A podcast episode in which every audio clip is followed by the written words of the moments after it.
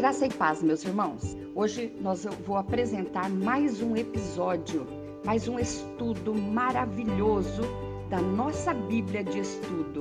Eu sou a professora Vilma Longini e hoje vou falar sobre Purim, Hag Samea Purim.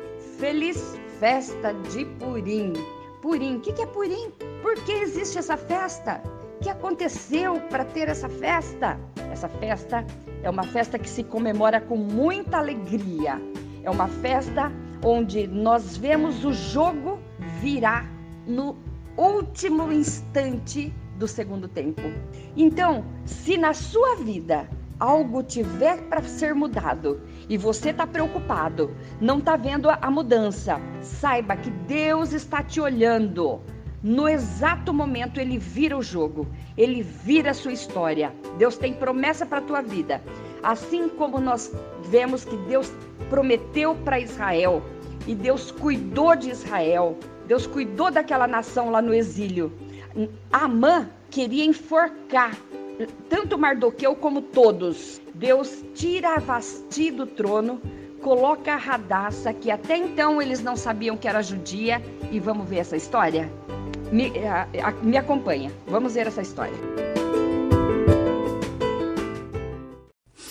Oi, bom dia. Bom, hoje é dia 24 de fevereiro e hoje é um dia em que os judeus fazem um jejum. É o jejum de Esther. E amanhã, dia 25, é o dia da festa de Purim. Vamos saber como que é isso? Então, é uma festa alegre em que os judeus comemoram o grande livramento de Forca, arquitetado por Amã, um descendente de Agag, a Malequita, aqueles que Deus mandou Saul matar.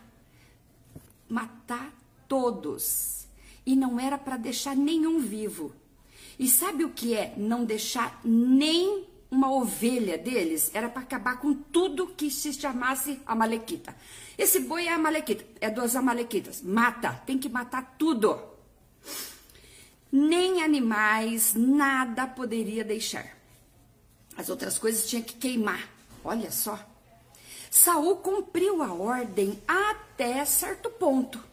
E sem completar a ordem, Agag, e que tem gematria 7 na grafia hebraica, e isso nós sabemos que acabando com ele também teria obedecido de forma plena a Deus, foi capturado vivo e implorou para Saul que o deixasse viver. Mas Deus mandou matar. E Saul deixou vivo ah, quem sabe ele até recebeu uma propina. E para isso, e isso nós sabemos que suborno é um câncer que corrói. Mas também pode acontecer, pode ser que Saul tenha pensado: "Ah, já matamos todos os soldados dele. Já matamos um monte de família dele. Essas ovelhas, esses bois aí, ah, e outra, todos os soldados deles nós já matamos. E ele, sem soldado, sozinho não vai muito longe. Pode ser que ele tenha pensado isso. Puro engano. Nesse tempo, a Bíblia diz que, em nossa tradução, que Deus ficou arrependido de ter posto Saul no trono. Mas não é bem assim. Na verdade, as traduções têm um pouquinho de diferença, tá? E não são assim muitos leais. No original diz que Deus ficou desconsolado com a desobediência de Saul.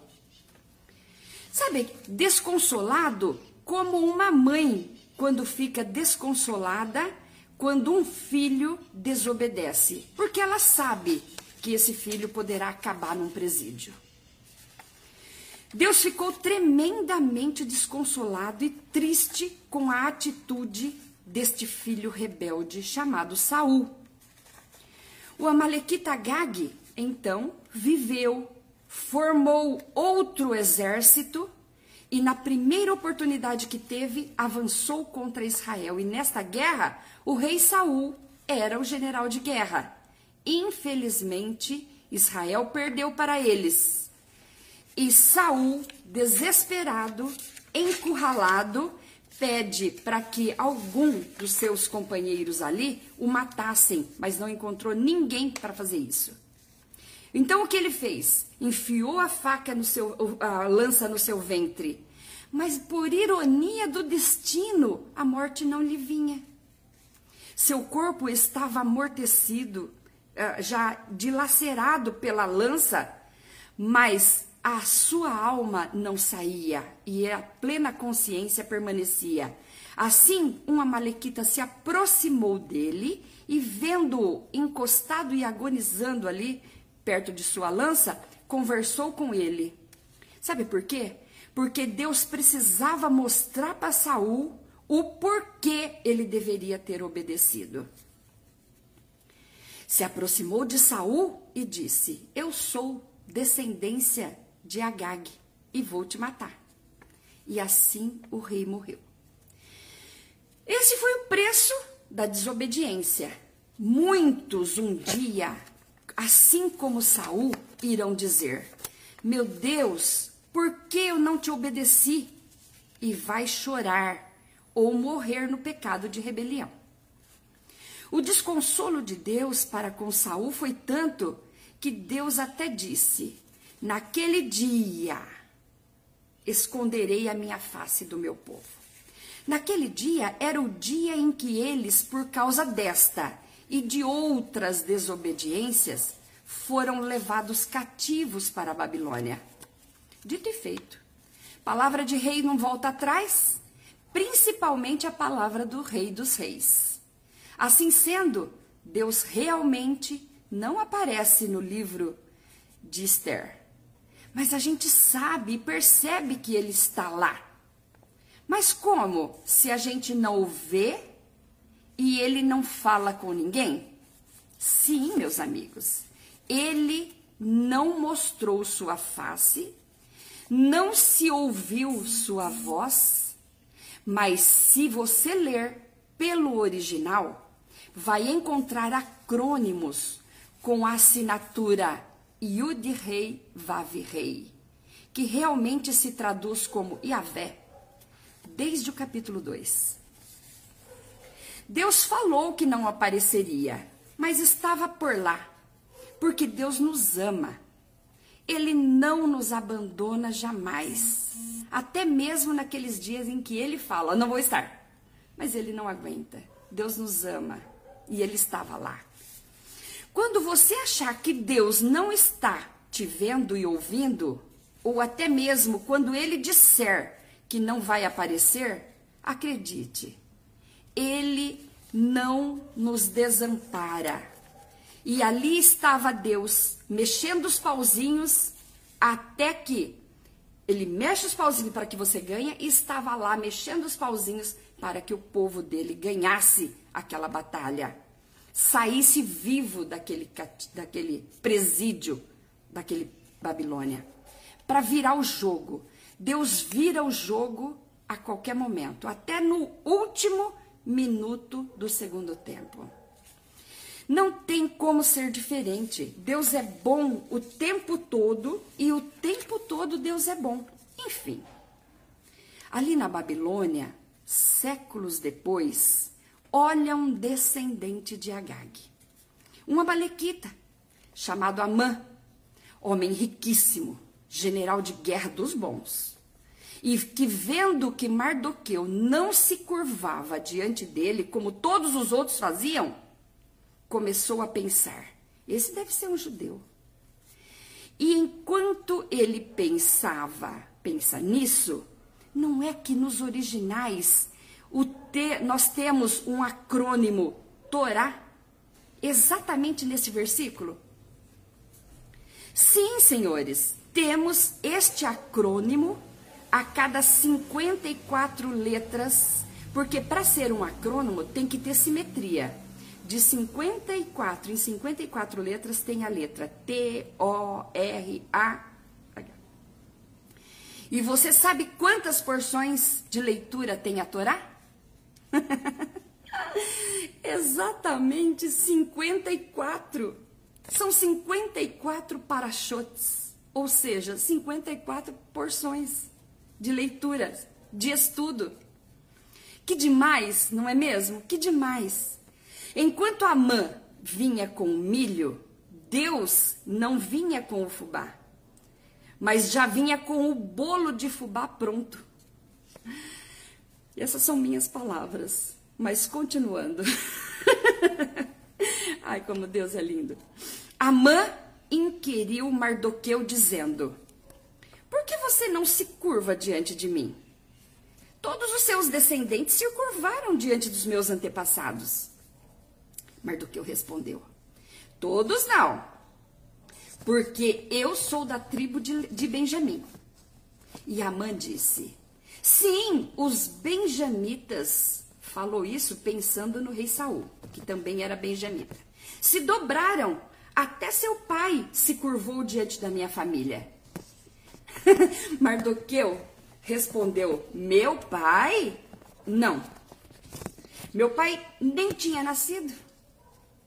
Essa é uma é um joguinho, uma, uma historinha que você encontra contada pelos judeus remanescentes que não se dobraram diante dos ídolos, mas somente diante do Deus Altíssimo, e se encontra no Talmud.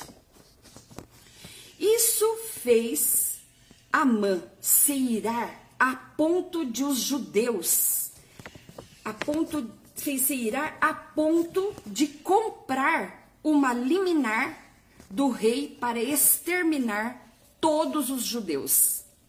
E assim, ele então fez uh, se dobrar de todos os judeus, comprar essa liminar, todos os judeus ali exilados teriam que morrer na concepção de Amã. Amã pagou por esta liminar 330 toneladas de prata. Deu toda a sua riqueza em prol de matar todos os judeus. Oi, Pati, bom dia, minha filha. Deus te abençoe. E Deus escondido no livro porém por perto, vendo e mexendo os pauzinhos para virar o jogo. Deus quer que tenhamos vitória a qualquer preço. Só Deus poderia intervir na salvação dos judeus, uma vez que o rei Assuero já tinha dado a sua palavra, já havia selado com seu anel. Amã construiu muitas forcas de altura de 23 metros de altura era bem forte, resistente e era para exterminar mesmo todos os judeus. O dia de enforcar os judeus se aproximava. E Amã não se continha de tanta alegria. Até que numa festa, Deus tira a amada rainha Vasti do trono e entroniza Radassa, nome babilônico, que na verdade no judaísmo, ela se chama Esther.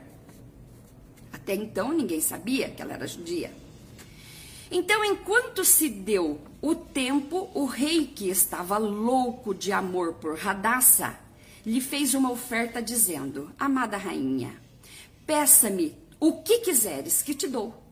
E olhe, tem mais, pode me pedir até a metade do meu reino que eu te dou. Estou disposto a te dar.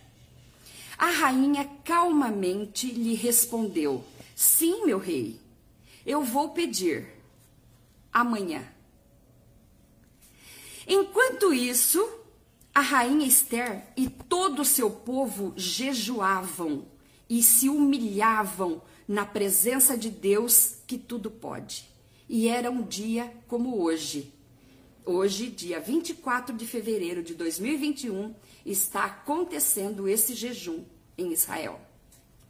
Gente, tem coisa mais difícil do que esperar amanhã para ouvir que alguém quer te pedir? O que alguém quer te pedir? O rei não conseguiu dormir. Quem sabe ele dizia: O que será que ela vai me pedir? Por que somente amanhã? Enquanto isso, Deus lhe tirou totalmente o sono e o rei Assuero pede os livros das crônicas para fazer, para que eles fizessem leitura para ele. quando numa das crônicas está o nome Mardoqueu. Mardoqueu? Sim. O que esse homem fez para o rei? Ele falando, Assuero dizendo: Ele me salvou da morte? Sim, rei. Ele impediu dois inimigos entrarem no palácio e te matarem a traição. Porque trono era muito disputado naquela época. E os inimigos entravam e matavam o rei à traição para tomar tomar o trono. E Mardoqueu impediu esses dois assassinos de entrarem. E ninguém soube disso, mas ficou registrado nas crônicas. O rei então diz: O que fizeram para ele? Como é que ele foi recompensado por isso? Eles disseram: Nada fizeram, rei. Ninguém o recompensou de nada, majestade. Não. O rei estava indignado. O dia amanheceu e a mãe estava ali na porta. Era o grande dia de exterminar Mardoqueu e todos os judeus juntos. As forcas estavam preparadas, os tambores já tocavam, já estavam prontos para tocar. Assuero e os demais ministros jamais sabiam que a rainha Esther, entronizada por Deus, era uma judia. O rei, pela manhã cedinho, pergunta: Quem está na porta? Responderam: Amã, manda-o entrar.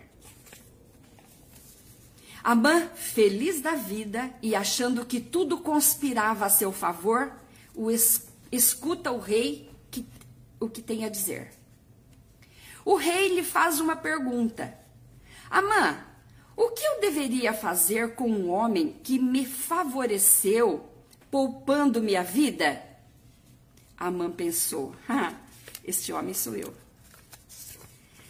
Ó oh, rei, este homem deve ser honrado, montado no melhor cavalo, com a mais impecável cela do reino deverá passear por toda a província e todos os súditos e todo o povo ir gritando ao lado, atrás dele, dizendo: Viva! Este homem é digno de honra! Viva!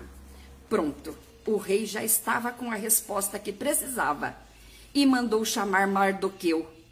Amã quase morreu ali mesmo de tanto susto. Implorou pediu para a rainha Radassa para lhe livrar da morte, mas ela estava ali no trono ao lado do rei, não para ser desobediente, não para enriquecer, enriquecer com propinas, como fez Saul, mas para fazer o que Deus lhe pôs para fazer. Naquele dia, Mardoqueu teve todas as honras que Amã sugeriu e muito mais. Só Deus mesmo para virar o jogo. E Deus, amado ouvinte, ele vira o jogo, nem que for no último instante do segundo tempo. E Amã foi enforcado. Na mesma forca que ele mandou fazer. Com isso surgiu a maior festa entre os judeus. Hag Samea Purim, Hapurim, que significa Feliz Festa de Purim. Nesta festa, os judeus brincam, dançam, pulam, mandam comida para os famintos, dá muitos presentes aos necessitados. E não é que Jesus, estando numa dessas festas em Jerusalém, fez o mesmo? Como? Onde está escrito? Capítulo 5 de João.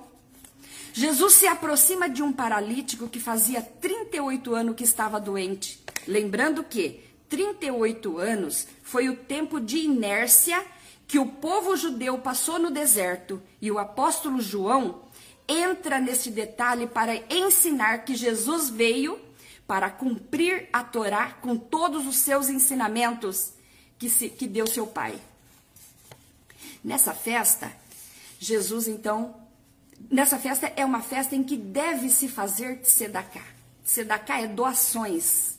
Jesus que era pobre e não tinha dinheiro em espécie dá para aquele paralítico o que dinheiro nenhum pode comprar: a saúde. Jesus lhe cura, lhe restaura a alma, lhe livra dos misticismo e com isso ele pôde comparecer no templo e participar da tão maravilhosa festa dos judeus. Jesus lhe viu ali no templo e ficou e feliz ele disse: Cuidado, não peques mais, ou seja, larga de uma vez por toda dos misticismos que você teve. Porque quando Jesus perguntou para ele: Queres ficação? Ele não falou sim nem não. Ele respondeu com misticismo. Você pode ler isso no capítulo 5 de João. Isso Jesus mostrou para ele que Deus não gosta.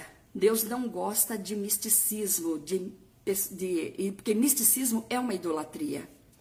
Para que não te aconteça coisa pior. Assim se comemora Hag Sameia Purim, a feliz festa de Purim. alegria, alegria, porque o palhaço desta festa foi Amã, que não conseguiu acabar com o povo judeu, e é por isso que eles fazem barulho, e é por isso que eu estou fazendo aqui agora. Deus abençoe a sua vida. Hag Sameia Purim. Hoje é jejum, mas amanhã, daqui a pouco, depois do pôr do sol, eles vão comemorar a festa de Purim. Então, Hag Samear Pur Hapurim. Feliz festa de Purim!